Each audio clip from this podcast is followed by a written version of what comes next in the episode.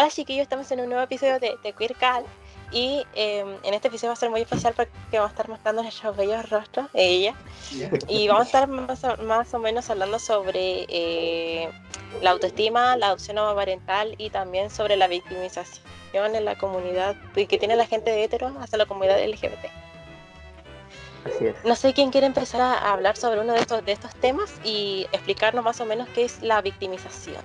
Hugo, tú, experto en ella. Siempre. Bueno, ya. Empieza. Bueno, eh, bueno, supongo que primero explicarlo un poco más, más específicamente. Eh, bueno, nosotros nos referimos más que nada como a la, a la i- imagen que tiene de nosotros la sociedad eh, cis, o al menos alguna, al- algún porcentaje de la, de la población cis, heterocis. Eh, porque es como que, que nos ven así como contando nuestras historias, nuestra experiencia, y ellos piensan, claro, pues como eh, ellos nos ven y dicen, ah, eh, esta persona sufre mucho, esta persona no la acepta. Pobrecito, debe tener un bajo autoestima. ese Claro. de que las personas que tienen diferente sexualidad como que sufren solo el sufrimiento. Claro. Y de hecho, eh, incluso mucha gente se cansa de, de esa, esa idea a veces porque ni siquiera es algo real. Es como que, ah, no. que ya vino, ya vino a llorar, a, a contar su historia trágica, no, que paja, no lo voy a escuchar. O, o supéralo. A eso, a eso nos referimos más que nada. Y así Eh, como por, como por un ejemplo, ¿puedes dar algún ejemplo para que la gente no, que no entienda, que tenga una mente un poquito, no sé si decir retrograda, ella? O sea, por ejemplo, yo he escuchado esto de varias personas. O sea, ¿Mm? bueno, he escuchado, sí, he escuchado como este relato varias veces, que es como cuando una persona sale del closet, muchas veces la madre o algún familiar se siente triste, pero no necesariamente porque, eh, oh, eh, sea gay. Bueno, a la vez sí, pero es básicamente porque piensan al tiro que van a tener una vida muy triste por ser gay o de la comunidad LGBT en general. Porque es como que "Ah, jamás va a ser aceptado y todo ese, todo ese tema. Entonces es como que ahí ya se ve al tiro que es como, ay, pobrecito. El típico tiene que cuidarse para Igual que como que pase. se quiere más al, al hijo gay. O eso, Claro, como que se el protege más. Pero que por lo mismo, po, porque no- piensan no que puede ser vulnerable frente a la sociedad, pues entonces por eso como que lo protegen más. Sí, po. Sí, pero yo, pero yo pienso que más que nada el, problema cuando, cuando creo que se quiere, cuando llega como a medios, eh, a los medios en general. Por ejemplo, cuando se hacen comerciales, cuando se crea una serie y hay un personaje queer, porque eso como que afecta mucho la imagen de la, de la comunidad, porque al crear esta, este tipo de, de cosas, como que, claro, pues se, se basan en todas las ideas que ellos tienen de nosotros muchas veces, porque ni siquiera como que pertenecen a la comunidad o tienen algún pariente como para eh, preguntarle.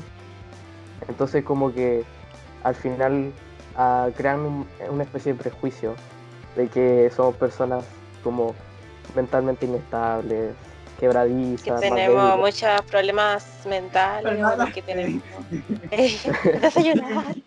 No, porque es verdad, la televisión se ha encargado de eso. Yo me acuerdo que antes en las novelas salían muchos personajes que pertenecían a la comunidad y solo sufrían en la historia de la novela, como que Claro. nada bueno Y les no pasaba. solo como en novelas como del mundo hetero, sino que las películas LGBT en sí son muy dramáticas, todas. O sea, o son personas que son como del extranjero en un país donde no las quieren, o, o son personas donde se muere su pareja, o son personas donde lo echan de la casa. Entonces son como todas las películas LGBT son muy dramáticas. Entonces también eso es como un punto donde la gente dice como, hoy siempre pasan por estas cosas, qué horrible. Y a veces no es así. Claro. O sea, yo creo Igual que como que... el- Ay, Dale. No, es que yo iba a decir como que igual eh, en la parte de las personas gay y to- toda la parte de la comunidad LGBT también se encarga como que hacer demostrar la vida de algunas personas que tienen ese problema, ¿cachai? De que, no sé, pues, le dicen a la familia de que es gay o lesbiana, trans, bi, eh, cualquier cuestión.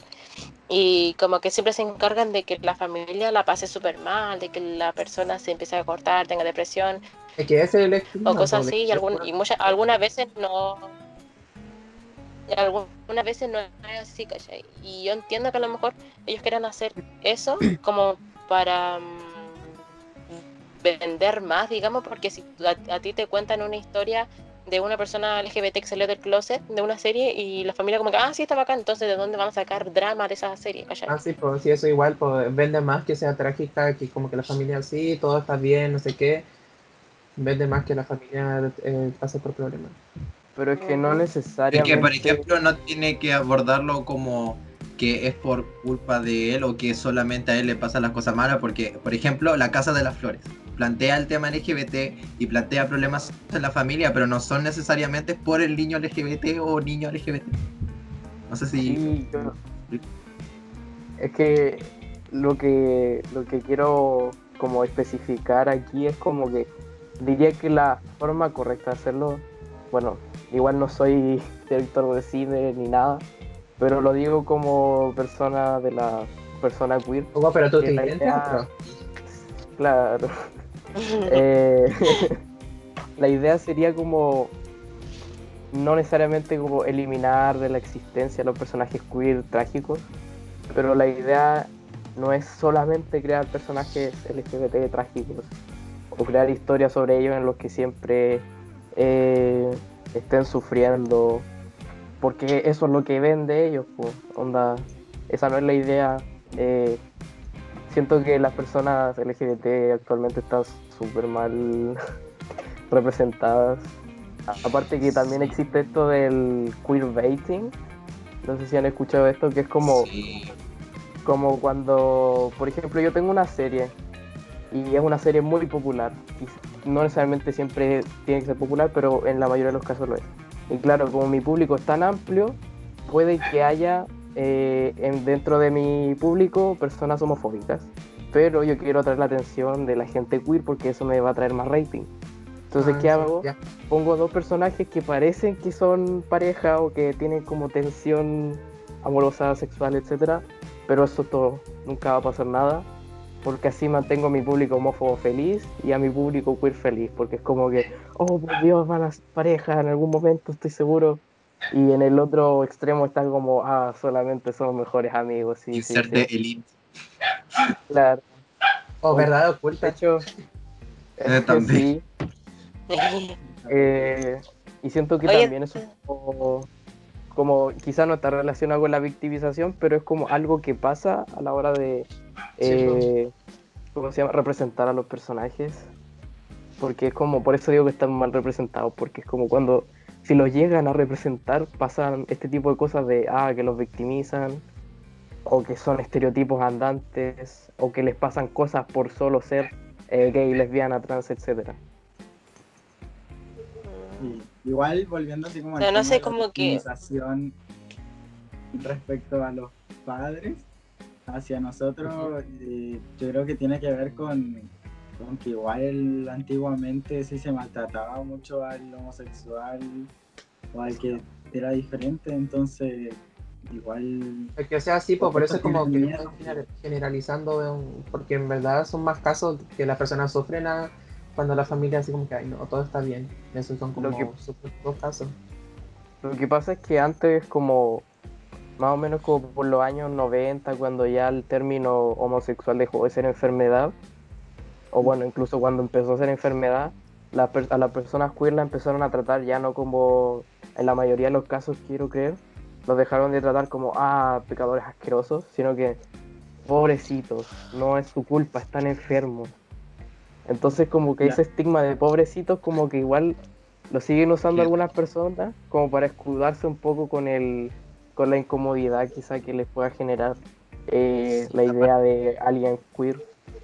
Sí, aparte que el hecho de, yo pienso que igual que al, al victimizarnos, se victimizan ellos porque es como, es que estoy muy preocupado por ti, muy, muy, muy preocupado, muy, muy, muy preocupado, así que no Claro. hagas esto, no hagas esto, no hagas esto. Y al final uno como que no tiene problema con lo que es y realmente el problema era como simplemente decirle a tu familia. Pero tu familia le empieza a darle esa importancia de que es muy preocupante que se hace. Es que sí, No yo igual creo eso porque el problema está como en ellos, en el miedo de ellos, no en el de Sí. uno. A veces te dicen, no sé, intenta que te gusten las mujeres, como, what the fuck, no puedo como simplemente desaparecer este gusto y chao. Claro. Es que sí, así, así no Es como que ya lo, lo voy a intentar. Eh, Pero no te prometo nada. No te prometo nada, pero lo voy a intentar. Llevo intentando más de 16 años tratando de ser hombre, gracias. Ah, ups, se me cayó la cama. Yo no creo que no sé de qué más se puede abarcar ese tema porque igual es como muy, no sé decir, no sé si es muy amplio, pero es como muy reducido a un solo, a una sola cosa, ¿cachai? Eh, la victimización de las personas, que se refiere más a las personas heteros, cis, hacia las personas, hacia la comunidad, que ellos siempre creen como que, eh, no sé, po, una persona gay, un hombre gay, va con un choker o va con algo oscuro a emo y se quiere matar, gracias. Es como, what the fuck. Es que por Y es eso como po, que no, pero de ellos, po, no los de nosotros. Sí, al final está como en eso, aparte como lo, como decía el Gabriel también, pasa eso de que es como que igual ocupan como excusa el ay es que me preocupo por ti, así que ten cuidado y, y no hagas esto por tu bien, pero al final es como eh, doble intención de jaja no lo hagas. no lo hagas. Sí. Sí, Es como Pues cuando los papás dicen que a su hijo que no se puede, no vaya de la mano con su pareja por la calle. Claro. y que las demás se Como van a no, no cosas también por ejemplo, no sé, es como como incluso si invitas a, la, a, a tu pareja a la casa es como que, no sé, pues si hay personas que no saben, es como que, ay no, es que yo te, te ¿Quién se dije, viola? claro, ¿quién se piola? No, ustedes son amigos, no, yo te dije, les dije que eran amigos a, a tus tíos, porque por si acaso, anda para cuidarte y todo eso. No es porque me dé vergüenza, pero muchas veces no es porque yo, no es como que yo te quiera madrear. Pues sí, A mí, por veces ejemplo, a mí, eso. a mí, por ejemplo, eh, me pasa a mi familia allá en Copiapó, que allá como todos me conocían como, di- no sé si decir el nombre que no, el, el anterior, pero bueno, me decían el otro nombre. Y como que me trataban de niño y toda la cosa, porque allá era como una, una población paipote, y como que todos se conocían, entonces todos preguntaban, oye, ¿y el Ignacio? ¿Y el Ignacio? Ah, yo le dije, bueno, el Ignacio, el Ignacio, el Ignacio, y ellos como que, mi familia como que, no, se fue a estudiar a La Serena y está casi saliendo de cuarto medio, va a salir, va a estar en la universidad y tal. Y, me- y le crearon una vida a Ignacio. Y yo estoy así como que al lado, así como que sí, el Ignacio, mi primo. No. Pero no sé si lo, no sé si lo hacen de, de mala, pero como que toda la gente pregunta por el Ignacio porque todos le caían bien el Ignacio, el Ignacio, el Ignacio, el Ignacio. Y yo siempre estaba así como que... Y la señora una vez, una señora que era la mamá de una amiga mía de allá de Copiapó, y andaba así, pues como soy yo, pues. Y mm, le dijeron, oye, ¿cómo está el Ignacio? Le preguntaron a mi hermana, que yo estaba andando con mi hermana, y la, mi hermana como que se quedó así como plop. Y dijo como que no, está en La Serena estudiando. Y yo estaba como que, bueno, ¿qué hago ahora? Y, y dijo, ay, ella, ya, tío, yo nunca te he visto por acá. Y yo como que no, yo soy una prima de ellos, vine de vacaciones. Y no sé, pues, mi vida allá en Copiapó siempre ha sido así. Cuando yo voy para allá es como Una que no puedo decir abiertamente, no, no puedo decir abiertamente como que sí, yo era Ignacio, ¿cachai? Era. Y ahora me llamo Fernanda, soy una mujer y toda la cosa. Eh, esa persona como que nunca existió, ¿cachai? No, no era una Mm. persona real. Pero la gente de ayer es, como muy cerrada mente, por eso mi familia como que me dijeron que no contaran nada de allá porque ahí sí sentían que me iban a discriminar y más que nada por eso le crearon como una vida a Ignacio, ¿cachai? Pero que ese pueblo es como alejado. Pero no sé si fue de mala o lo hicieron para proteger. No, bueno. Sí, pues eh, alejado de la ciudad, pues es como que eh, unas casitas así nomás y luego como Es que igual tenía que ir al centro. Como que donde está más alejada, como que a veces están menos desinformadas, o sea, están más desinformadas. Entonces por eso a lo mejor son Sí. muy cerrados de mente. Sea, sí, pero aún así es triste por porque... Eso como No, que sí, mi vida porque- ya era como una doble, hacían una doble vida, y eso ya era súper raro. Ahí se metió algo en el ojo, Claro, perdió. porque igual a ti te hubiera gustado como enfrentarlo y, y decirles, no, ¿saben qué? Ahora soy, o, bueno, siempre he sido Fernanda y todo eso. O te cómodo estar así. O sea, mm, no sé, porque yo igual como que le tenía miedo a esa población, eran como muy cerrados en mente, y más encima de por sí a mi familia ya le tenían mala porque el papá de mi abuelita compró ese terreno y como que la toda la gente lo quería comprar antes que él, porque yo hubo una competencia más o menos, y como que se enojaron y tal la cosa, y como que ya nos tenían mala por comprar el terreno.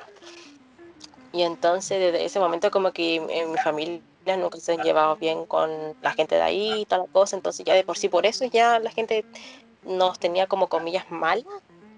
Y Sí, entonces o imagínate, sea, no sé, po, y después van a andar diciendo, oye, ¿saben que allá hay un, hay un transexual, un, no una mujer trans, un transexual, claro, tratándolo como de hombre. Porque yo me acuerdo que antes allá había una niña trans que las hueveaban demasiado y ni siquiera decían su nombre normal, porque ya hay su nombre Sí, mm, Ya, el de ya, mujer. Con el que sí. Y o sea no me acuerdo cuál era el nombre que le decían siempre le decían era un nombre súper despectivo sobre su figura sobre cómo iba era era rubia y alta ¿cachai? Y era como era no sé si era como yo como yo soy ahora pero sí tenía como sí tenía sí de ella sí tenía como facciones masculinas entonces sí tenía como muchas más razones como para discriminarlas. Entonces yo creo que por eso más que nada mi familia tenía miedo de que yo saliera del closet ahí en Copiapó porque como que la gente muy cerrada de mente y no sabe mucho más la mayoría son eh, los niños son criados por abuelitos entonces los abuelitos como tienen una mente mucho más retrógrada digamos como que no sí po pero ojo, Sí, no igual- todos los son retrógrados. Por ejemplo, mis abuelitos son como súper abiertamente, así que así me encanta ella. sí, es que igual en esa situación es complicada. Onda, a mí también me pasó como algo así. Onda, que mi familia, yo cuando les cuenta todo así como, ah, eh, a mí me pueden gustar los hombres, las mujeres y lo que sea, jaja. Eh, como que al tiro dijeron, ah, ya, entonces a, a- a este familiar en específico no tienes que decirle, porque todo el mundo sabíamos que ese, ese tipo en específico es homofóbico, bueno, según él no lo es, pero sí lo es. Eh, bueno, las tiene todas racista, machista, homofóbico, entonces era como, el no, no te atrevas, no te atrevas, pero como que al final nunca me preguntaron a mí así como qué, qué pensaba yo, porque al final este familiar sí es bien cercano. Entonces, yo en creo ese que caso, uno tiene poder de elegir porque por ejemplo a mí me dijeron algo parecido y bueno mi mamá me lo dijo y yo le dije no porque yo no quiero estar así escondido y así nunca más porque si te lo estoy diciendo es porque ya no ya no quiero estar escondido de mi Y familia quiero- tanto tiempo escondiendo y. entonces Sí. yo le dije y mi hermana me dice "Ay, yo les voy a decir no voy a tener problemas en decirlo pero yo no voy a ocultarles nada ahora de, de ahora en adelante de hecho, por eso yo nunca antes subía cosas a Instagram así como de mí con el Hugo y eso, y después de que yo les dije como que como que me liberé en todo ese sentido igual. mm, sí. yo, creo, yo creo que como que... Ay, No, Me dije- sigue, sigue. Ana, eh, lo que decía era de que yo creo que un pensamiento súper, no sé si decir distópico o era utópico, que era como un pensamiento súper perfecto o una ideología súper perfecta, no sé de las dos era. Ese, yo creo que sería como que en una persona LGBT no tendría que el por qué decirle a la otra persona que es gay, lesbiana, trans. Simplemente Sí. debería, o sea, como que no no, debería no, decirlo, si una persona Es que- Es normal, Oye, que yo soy así, no sé qué cosa. Es que, Sí, claro, pues eso debería- siempre asumen que eres hetero. Entonces Sí, siempre Pero es está que como esta creo- sorpresa. Yo creo que, mm, no sé, es como que un hetero no le dice a la familia, oiga, mamá, papá, yo soy hetero. Y la No. familia como que, no, Mauricio, no puede ser hetero. No, porque ya No, porque es que toda la sociedad ya está como, ya naciste, ten- tenés pito, ya eres hombre y, y te gustan las mujeres y no hueví. Eso es todo lo que piensan. Y si es así, perfecto. Pero si no es así, ahí hay problema.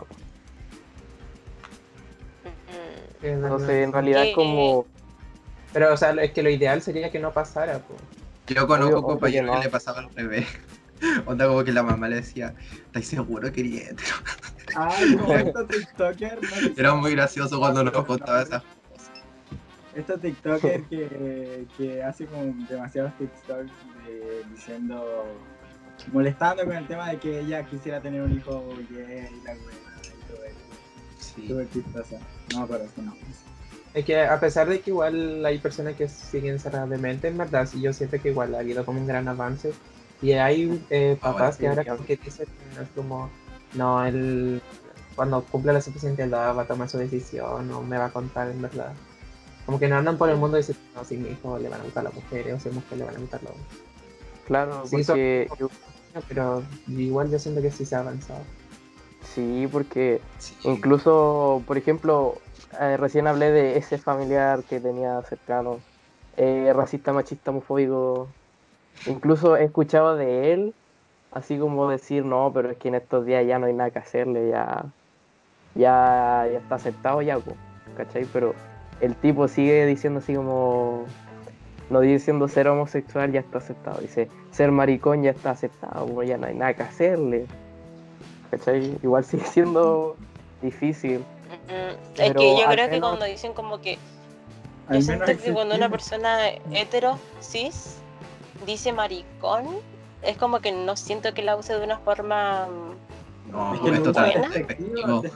Es como lo usa de una forma despectiva. No sé, y si una persona de la comunidad LGBT usa la palabra oye, maricón o maricona, cosas así, es como de una forma no violenta, ¿cachai? Porque No, es como una que- palabra que a ti también te afecta en cierto punto si una persona se lo dice depende. Pero es que yo siento que es como la, como en inglés, la, la N-word. Onda, las personas que son de color, onda, tienen esa palabra que usan entre ellos, pero si viene alguien que no es de color, que alguien es blanco y la usa, ahí hay como problemas. Pero Es como que creo que eso ya lo habíamos es dicho, como- que como que algunas como decir, la eh, eh, tratamos de normalizarla. Claro, Pero obviamente hay otras que le molesta. porque si un hetero como que viene y te dice así como, y como, ah, eh, ¿y cómo estáis, pues marica? ¿Cachai? Ahí es como, como, "Ugh". como lo es la como, misma situación, como la misma situación que si una persona blanca le dice a, a alguien de color, eh, hey, what, what's up, my ni-?"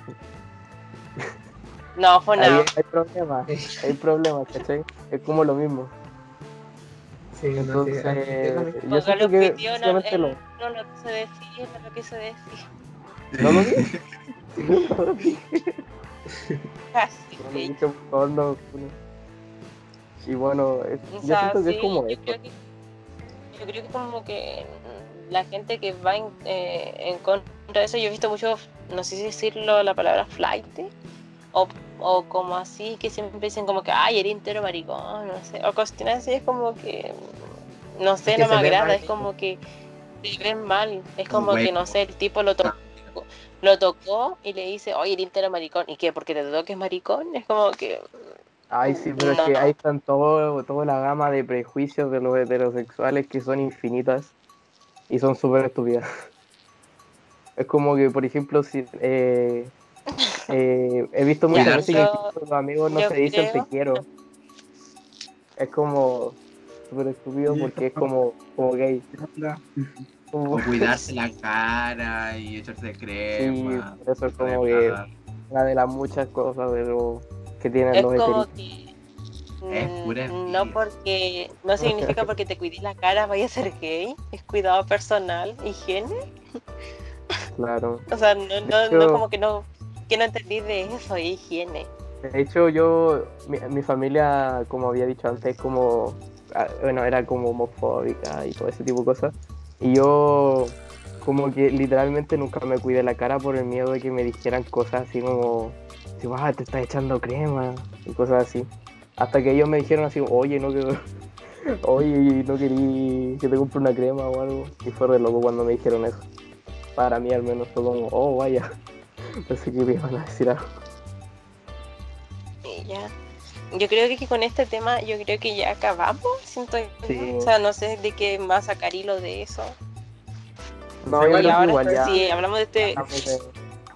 Del tema este de que los heter- heterosexuales se, se cuidan la, la cara y todo eso, nació como el término de metrosexual. Que es como Oh, un cierto. término súper tonto porque no simplemente es una persona que se cuida y que- como No. yo así. no, no sé bien qué significa metrosexual. Solo sé que es como alguien hetero feminado, ¿no? No, alguien hetero que se cuida. Sé, se puede maquillar, se puede cuidar el pelo, la cara, eso. O sea, yo creo que no, no por ser, no por ser hetero cis, te limita tu higiene personal. No sé. Es algo lógico. ¿cachai? Claro. A ver, ¿de qué otro, de, de qué, hecho- como que de otro cosa? No, Sí, pues ahora que estamos hablando de cuidado personal y todo eso, el término metrosexual describe un varón de la sociedad postindustrial urbana que se caracteriza por un desarrollo in- eh, un desarrollado interés por el cuidado personal, la apariencia y el estilo de vida so- sofisticado. Qué estúpido. Mm. Sí, Porque es como, ¿de cuándo necesitas un término para eso? un término para eso. y como esa de ¿Por qué no existe un término para alguien que le gustan las papas fritas? Es heterosexual, por ejemplo. Ay, yo ¿Por quiero por favor. No sé. Ay, me da pena comer papas fritas. Sí. Ya, pero como iba diciendo, ahora que estamos hablando del cuidado personal y eso, ¿por qué no empezamos a hablar de la, de la autoestima? ¿Qué es eso? Ay, ¿qué es A eso? ver, No a ver, pe- sé cómo- empecemos, empecemos preguntando eso. ¿Ustedes creen que tienen una buena autoestima? No. Mm, ¿Sabes qué? Últimamente, yo sí. Muy bien, muy bien. A El. Gabriel, el Gabriel no, no lo sé. Obviamente no, eh, etcétera. ¿Y tú, Daniel? Yo a veces, ¿ve? No sé, A depende veces. del- ¿Sí? Es como Sí, Yo creo explica.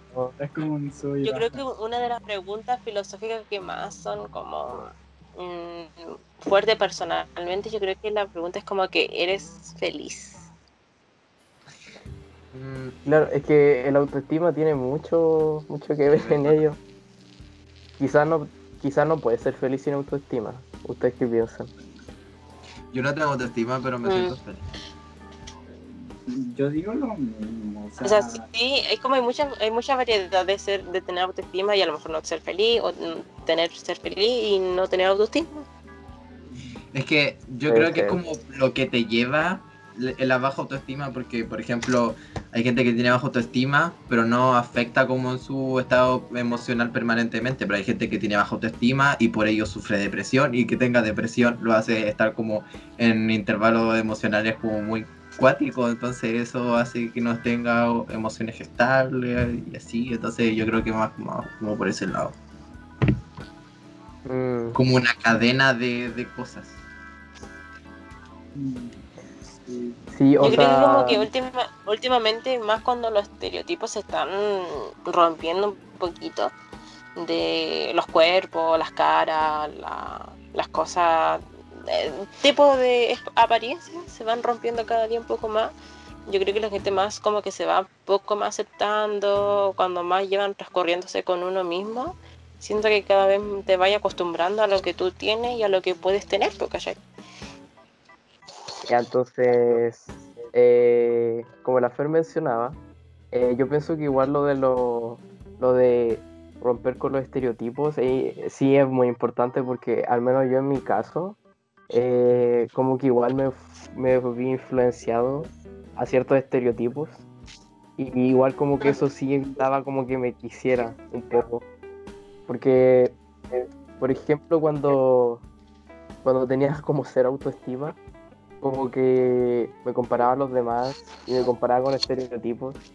Y era como que claro pues estaba muy alejado de lo que de lo que tenía en mente onda yo en ese tiempo tenía como el estereotipo así como de, de intelectual porque eso es lo que yo aspiraba Era así como que, ah, no sé, es como que, ah, es que no leo, ah, es que no soy delgado, ah, es que no, no, no tengo todas estas cosas que debería tener. Y yo creo que como que es importante romper con esos estigmas para poder como llegar a lo que tú quieres ser.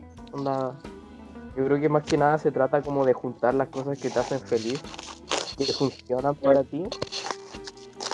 O al menos eso es como lo que yo he descubierto, porque onda, yo realmente siento que si tengo autoestima, eh, y sí, yo, yo puedo decir que sí, es súper bacán tener autoestima. Porque como dije antes, yo antes tenía cero, onda. Y, y- y era básicamente porque onda, era todo lo que no me gustaba que, que me gustaría hacer. Entonces, igual yo lo que hice fue como cambiar de a poco las cosas que no me gustaban hasta llegar ahora.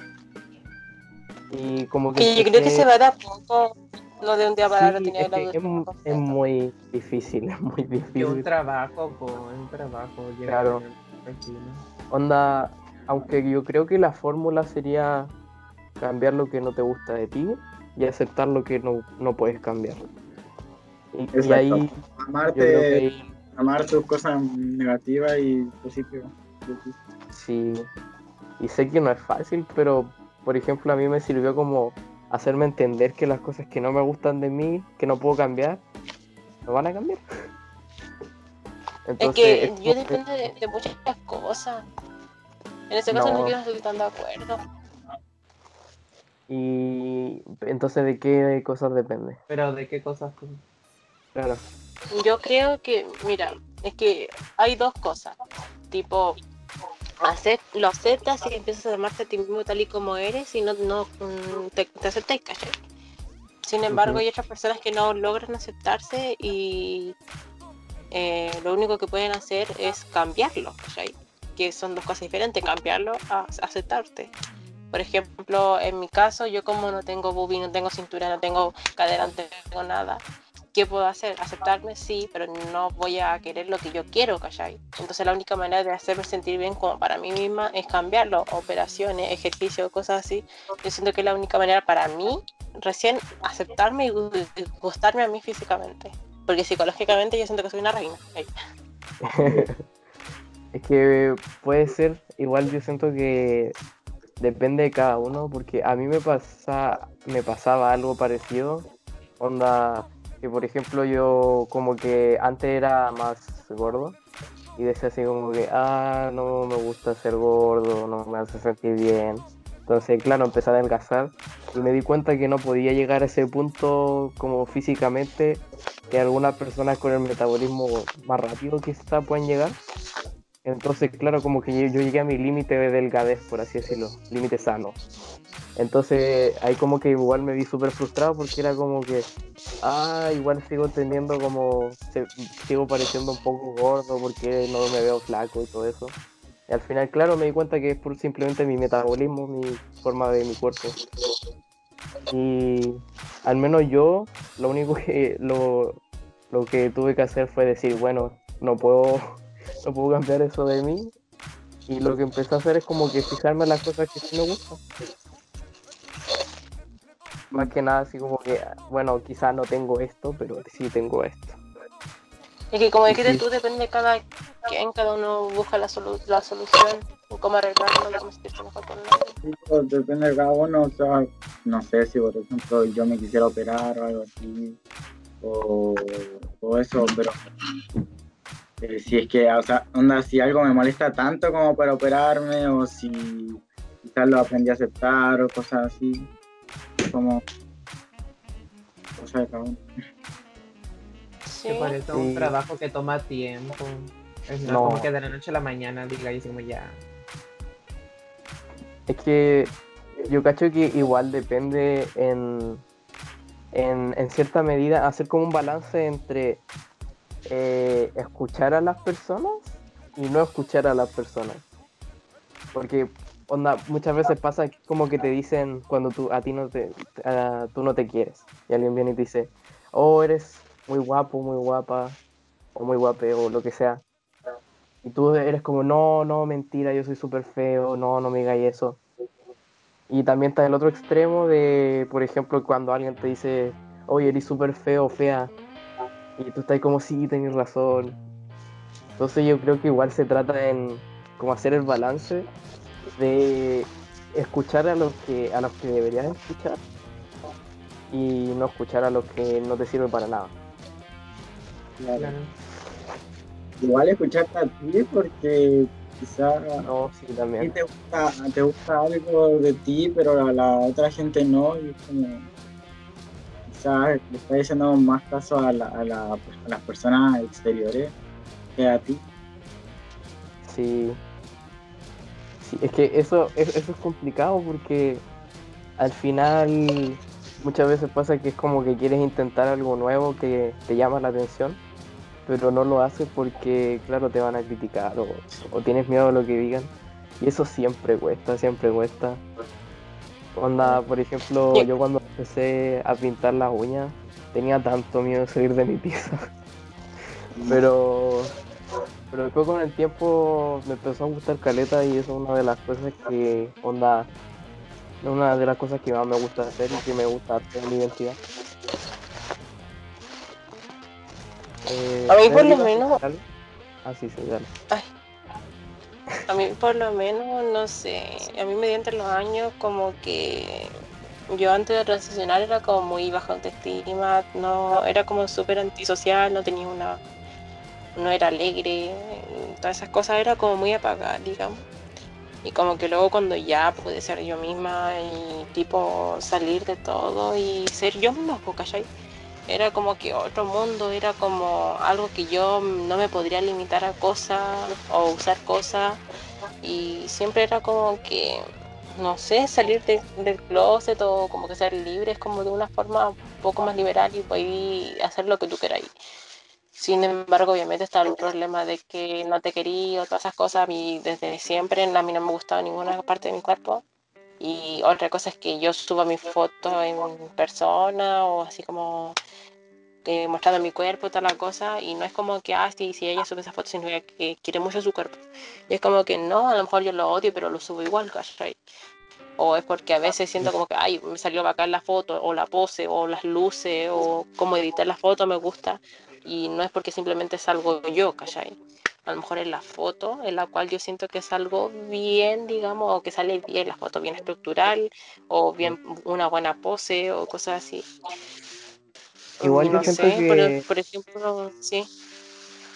Igual que de igual- es como un avance, entonces Sí, los más miedos son Sí. como más pequeños yo creo que a salir de.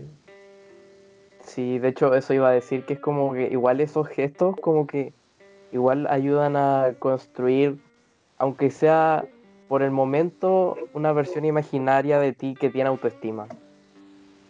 Y después con el tiempo igual como que esa versión imaginaria se va acercando más a ti. Onda...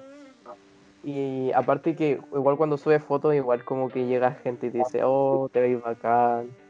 Eh, aunque sean, no sé, los cinco amigos que tengas. Como que igual siempre esos comentarios como que te ayudan. Sí, No sé, yo muchas veces como que yo tampoco me creo, como que me digan, oye, eres hermoso, toda la cosa. Por ejemplo, mi amigo sabe, José sabe de que yo muchas veces como que me da la, me da como un bajón y no son bajones así como que, ay, me siento mal, me voy a cortar. No, es como que un bajón y me, me ahorco, me mato, no sé, cualquier cuestión, pero de verdad yo si no tengo como que ayuda, mm, como que si estoy sola es como que todo se me cae abajo, ¿cachai? No es como, no soy como de esas personas como que pueden estar sustentándose solas.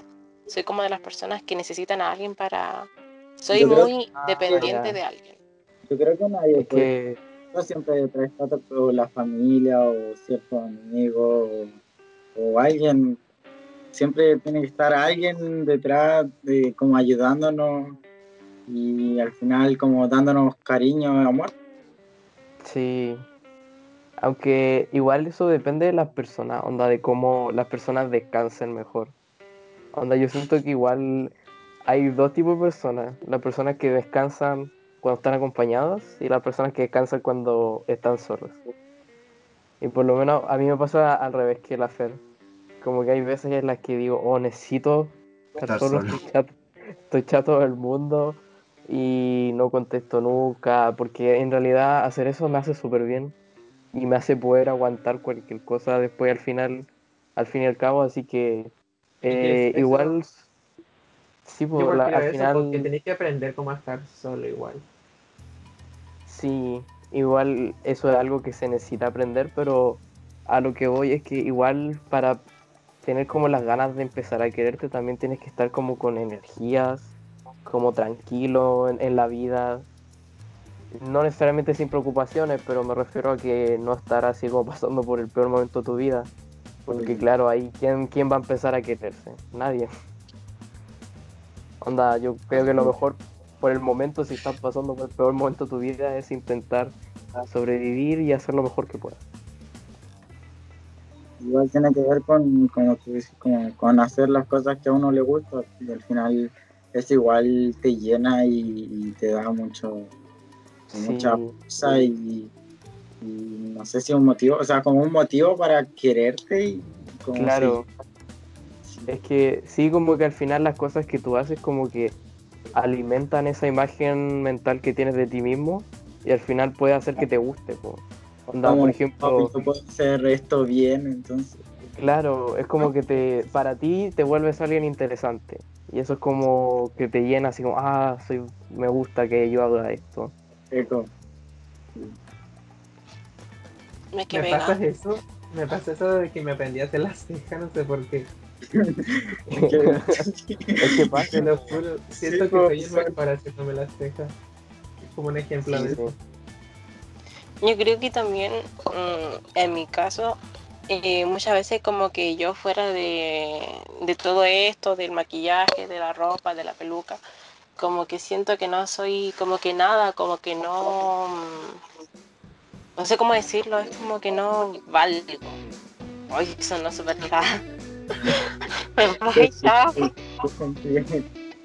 Pero que sabí que a veces yo que- siento que eso no es algo malo porque entonces eso significa que es parte de tipo. Es como la gente que dice que ay no, es una persona que se maquilla para verse más linda.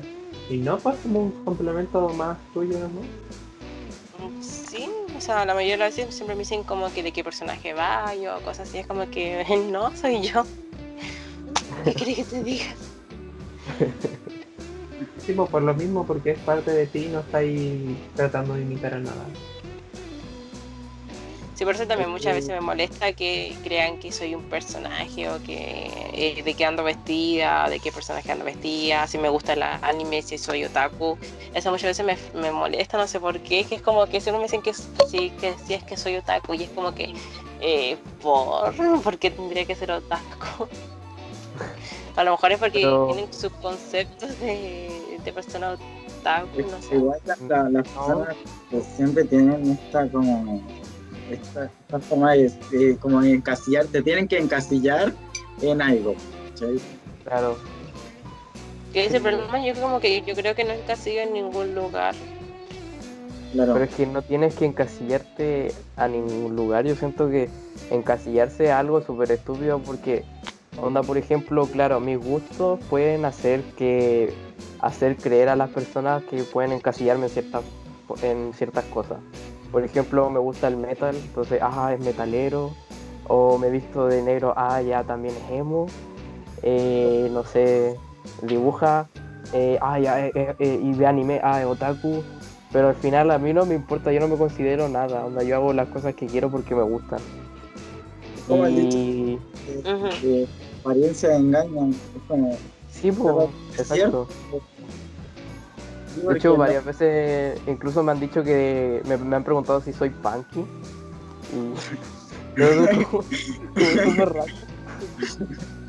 Pero al final es como que siempre mi misma respuesta, como no, no, no soy punky, solo me gusta lo que estoy usando y ya está.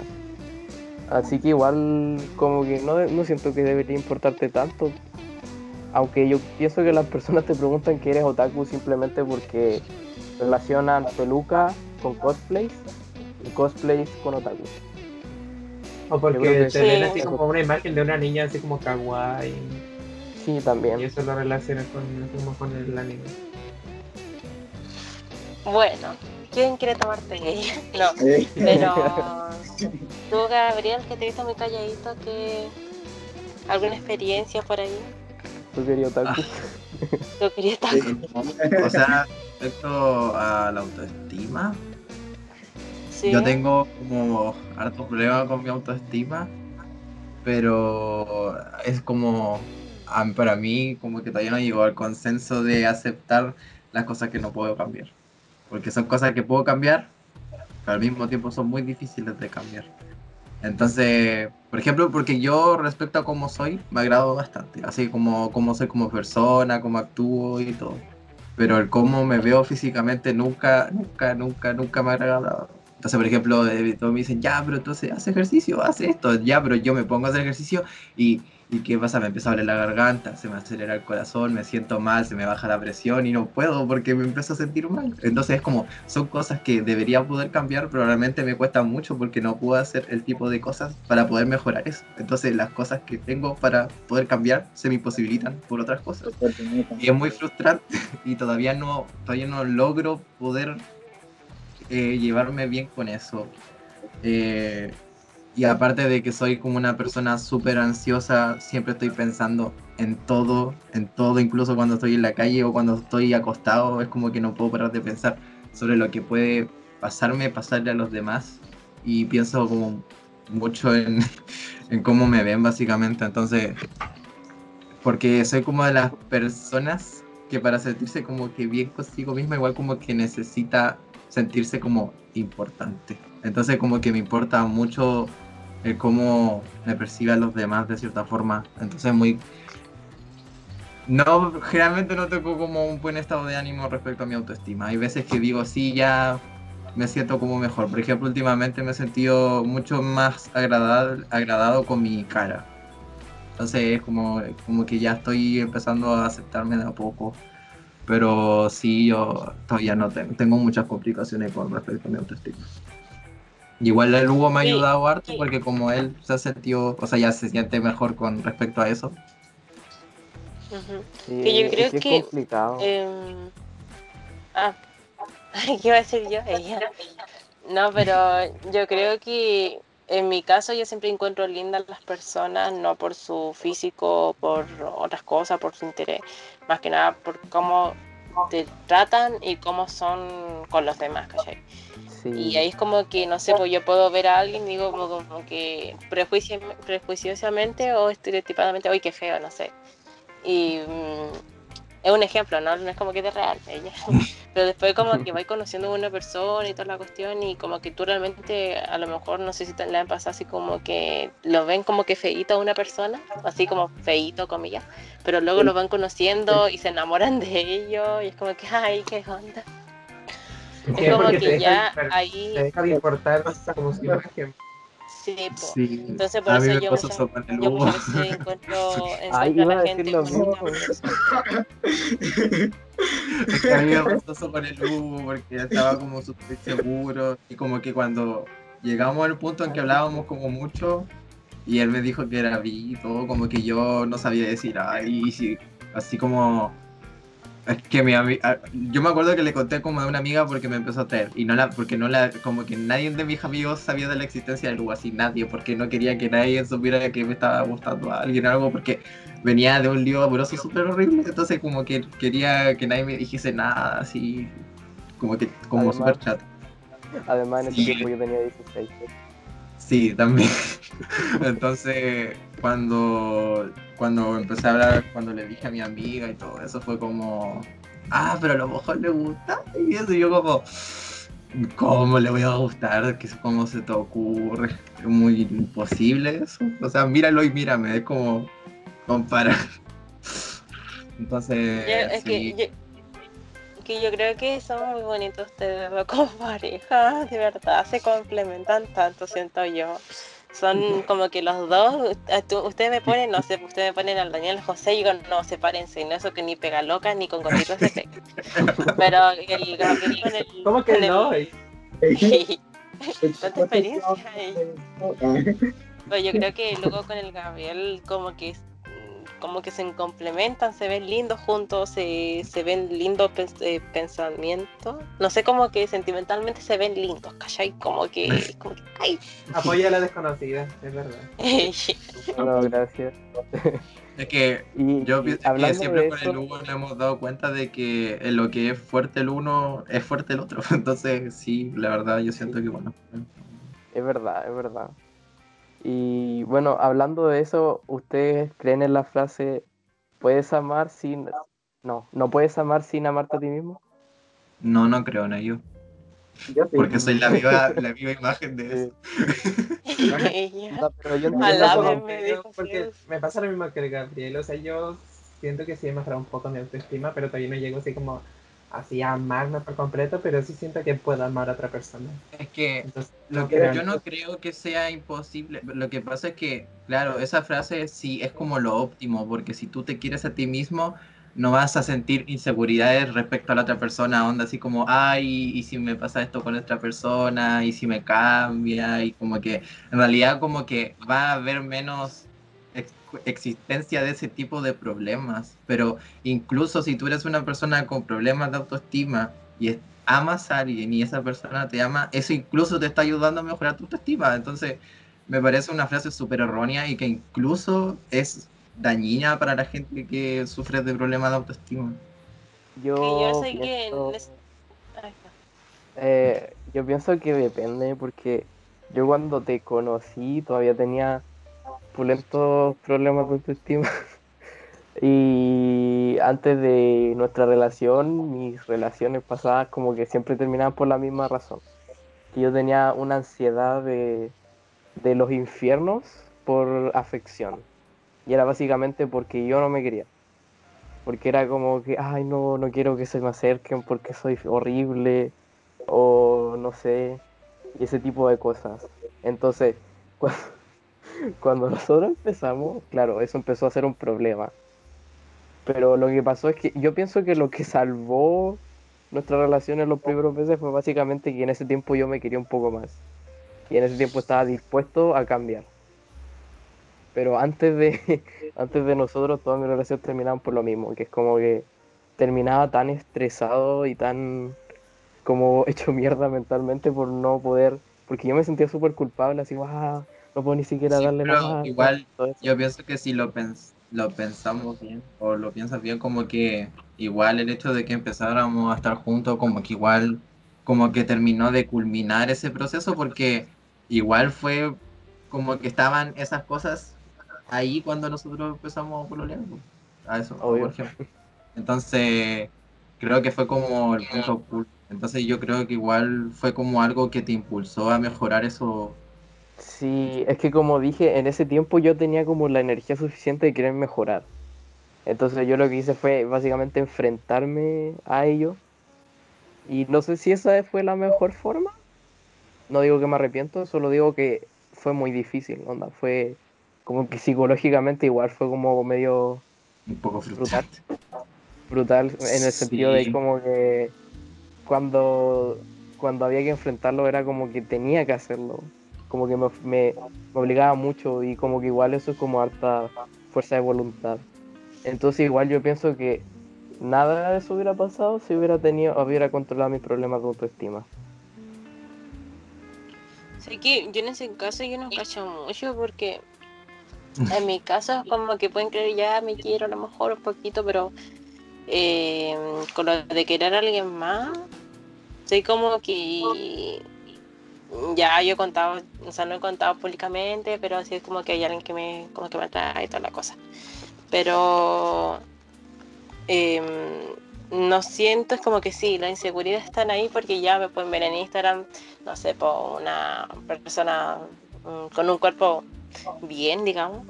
eh, una cara a lo mejor también bien, pero es como que luego que en persona siento que soy como todo lo contrario, como que siento Sí. eso, ¿cachai? Como que siento, no sé, me pueden ver como que en la foto un abdomen plano, la cuestión así, pero en volada en la pose, ¿cachai? Porque hay poses en las la, cuales te hacen el abdomen más plano, pero en realidad tengo un abdomen, una, una que- grasa ahí.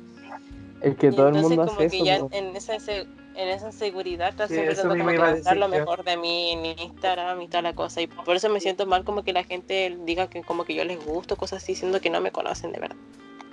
Pero es que realmente no hay nadie en el mundo que va a publicar una foto suya en la que no se vea bien, voluntariamente. A menos o sea, que no sea por que- broma igual.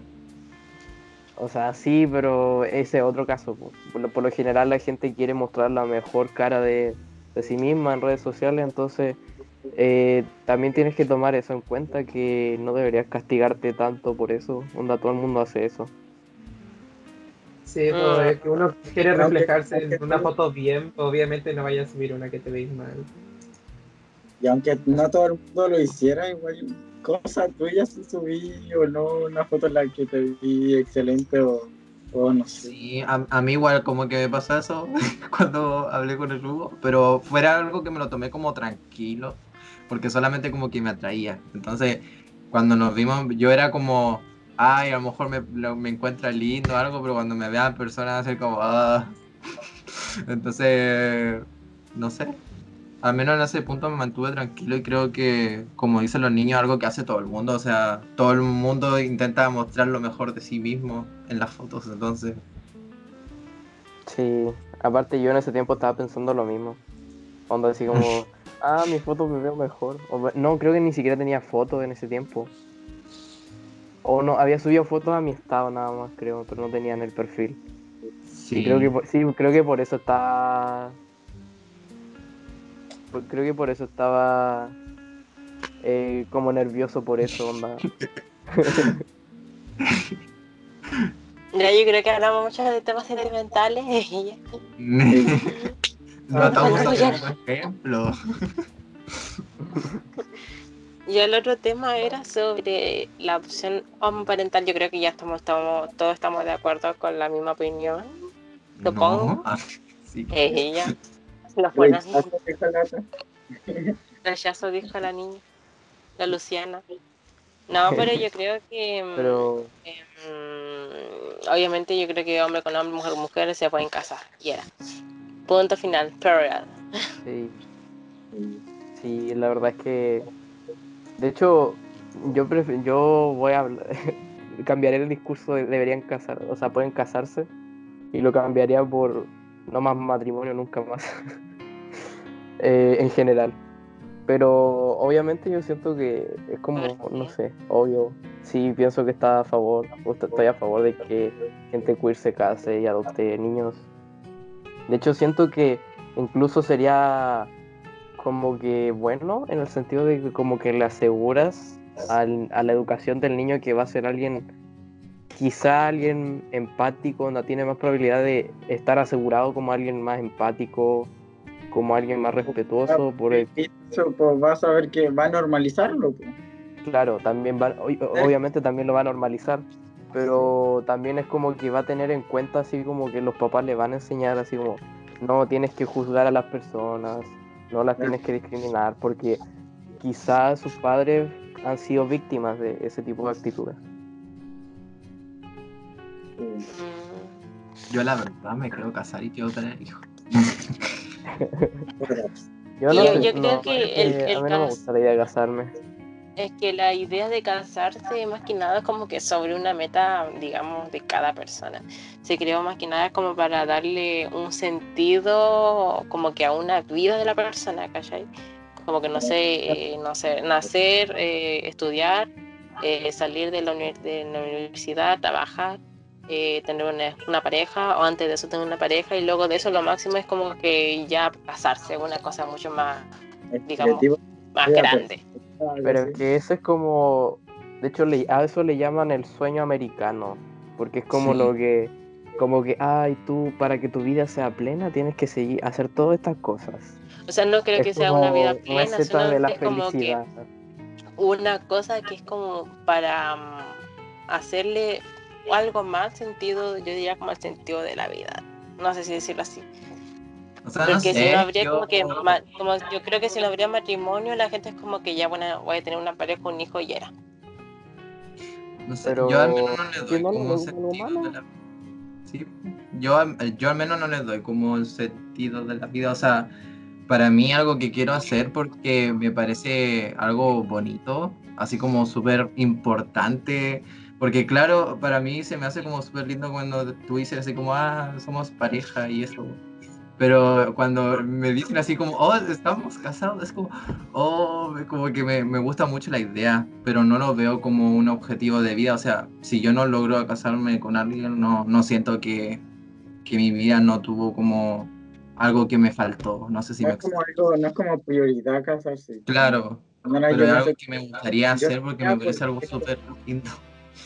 Sí. Sí, es como algo genial, no sé, casarse, una boda, no sé, súper... Sí. Es que yo realmente como que entiendo el sentido de que sea bonito, pero yo la verdad es que como que veo más puntos negativos que positivos, porque es como, primero la idea de, de la fiesta, la boda me, me pone muy nervioso, Ah. porque no me, no me gustan mucho las fiestas, los carretes, y encima que me hagan una fiesta a mí, que, que sea como todo solo yo, en honor a mí es como que, ah.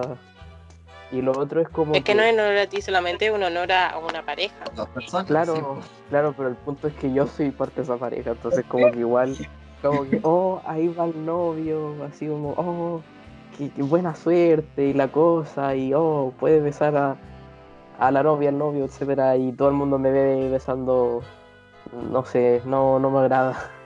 Y lo otro es que igual siento que el hecho de estar casados como que te obliga a estar con una persona y obviamente en las buenas y las malas. ¿Y qué pasa si en una situación, si en una relación que ya no se, ya no se puede mantener o estás cansado? Y eso es Como más igual te ves, una boda igual por... te ves obligado a arreglarlo pues, onda, o a, o a Sí, intentar, ¿cómo se llama? sobrellevarlo.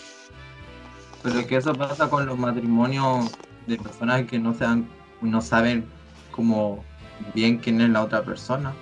Pero Porque, por ejemplo, yo sé que, por ejemplo, si yo me casase contigo, yo creo que pasaría bien, pero, por ejemplo, yo sé que tampoco me puedo casar contigo porque no son las expectativas de vida que tú tienes.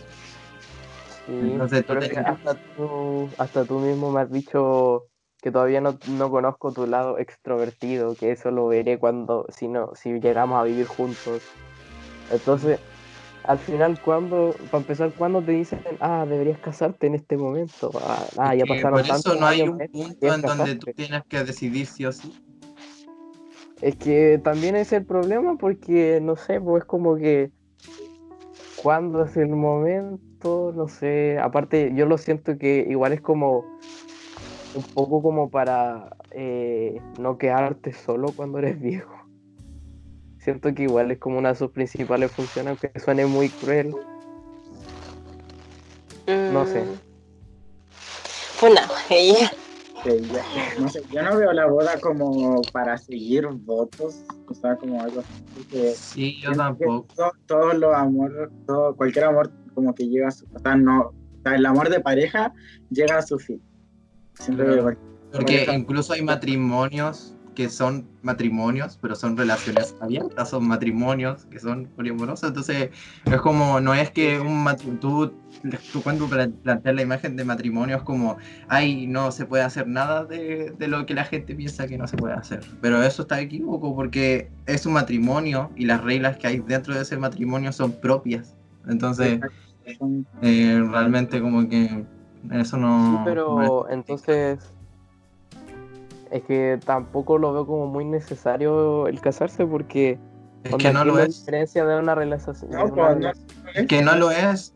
Es que ese es el punto de, por ejemplo, el que las personas homosexuales se puedan casar. No es que es algo que se deba hacer, es que es un derecho que tú tienes y que lo vas a tener allí para ti.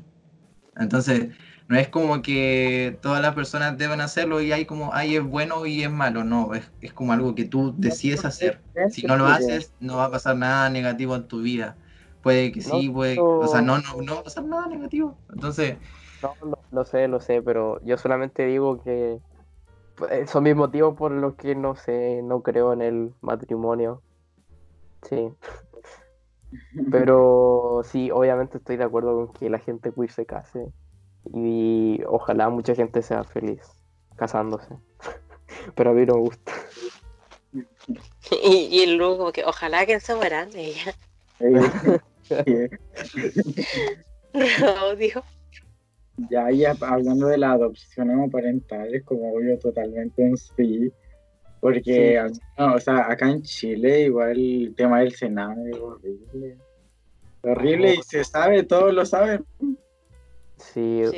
es como una de las- es una de las peores cosas que te podrían pasar en tu infancia. Así, sin exagerar. de cara. Sí. Sí, Aparte lo bueno que es que... No sé, literalmente no, cero excusa, cero excusa por las que no debería una persona pareja queer no deberían adoptar. De hecho, todo el mundo debería adoptar, onda, hay sobrepoblación, gente. Hay niños que se están muriendo de hambre y no tienen padres porque crear otro individuo. Onda, sé que es bonito, pero si lo piensas fríamente, hay niñitos ya creados. Que están sufriendo y lo podría sacar de esa situación. Sí, y aparte, porque es como rara la ocasión en la que una pareja hetero adopta, como que siempre es porque hay uno de los dos es infértil. Mm. Entonces, igual es como una, buena solución a ese- esos problemas de, de niñitos sin padres, que al final se traducen en niñitos con pocas que, ¿Sabes oportunidades. que otra, otra cosa es de que a muchas personas no dejan adoptar, aunque tengan buenas intenciones, es más que nada por el hecho de que no quieren mandar a un niño, ellos no quieren como que mandar a un niño en un lugar que por- por- eh, posiblemente sea peligroso para ellos, aunque es súper contradictorio porque el cename también es peligroso para los niños. Pero la Mucho cosa es de que muchas muchas veces hay personas que adoptan niños y después los esclavizan y mm, los violan, los abusan y toda esa cosa. Ya pasaba como que adoptan niños para eso, ¿cachai? Sí, pero igual eso es casos. como compli- es como complicado porque onda para adoptar un niño es como todo un supone- enredo legal asquerosamente largo. aquí en Chile para adoptar un niño. Y aparte, Eh, muy o sea, lo que se debería hacer es como, obvio, hacer un seguimiento después de que una pareja adopta a un niño. De hecho, Por se supone que hay, periodos de prueba cuando uno quiere adoptar un- a un niño. La etapa de es muy larga porque primero como que ya te, te dicen ya está este niño, ya puedes adoptarlo y todo eso y como que eh, por meses tienes que ir a visitarlo a, a donde está y, y ir conociéndolo pues, de a poco hasta Claro. que un día eh, te dicen como ya está todo listo y, y todo eso.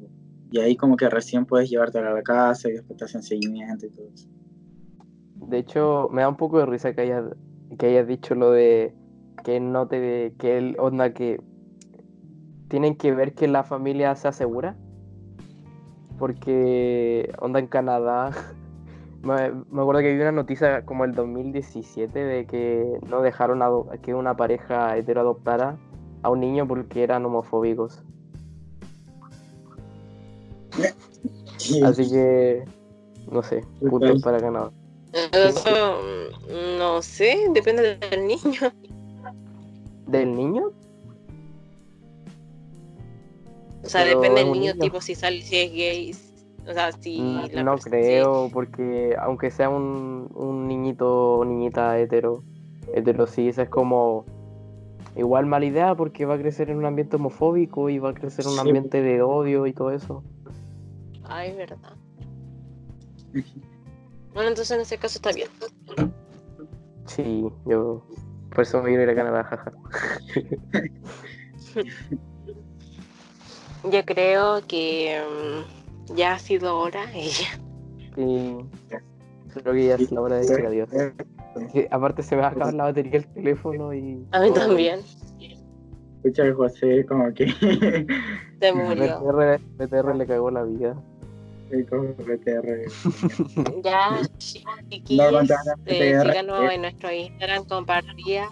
Se llama The Quit Cal, vayan a seguirnos. También están nuestras redes sociales por ahí. Pueden seguirnos en YouTube, en Spotify. eh, y comentar acá abajito de qué tipo de videos quieren. Y si no lo hacen, son unos cagados. Ella. Ay, igual. sí, Rebalado. Le gustó. Este, Comenten si les gustó esta nueva modalidad con webcam y todo eso. Prefieren la otra, cero. Sí, pues. Bueno, fue un gusto, sí, mil besitos, cuídense realmente. Ya. Usen mascarilla, alcohol gel, No salgas. guantes. Chile. Sí, fíjense. Ya, adiós. Dice nuestro, dice nuestro dice nuestro José que le deposite. Para un mejor internet. Vamos a poner Ahí lo pueden leer. Ya. Ya. Adiós. Ya, Adiós. Chao.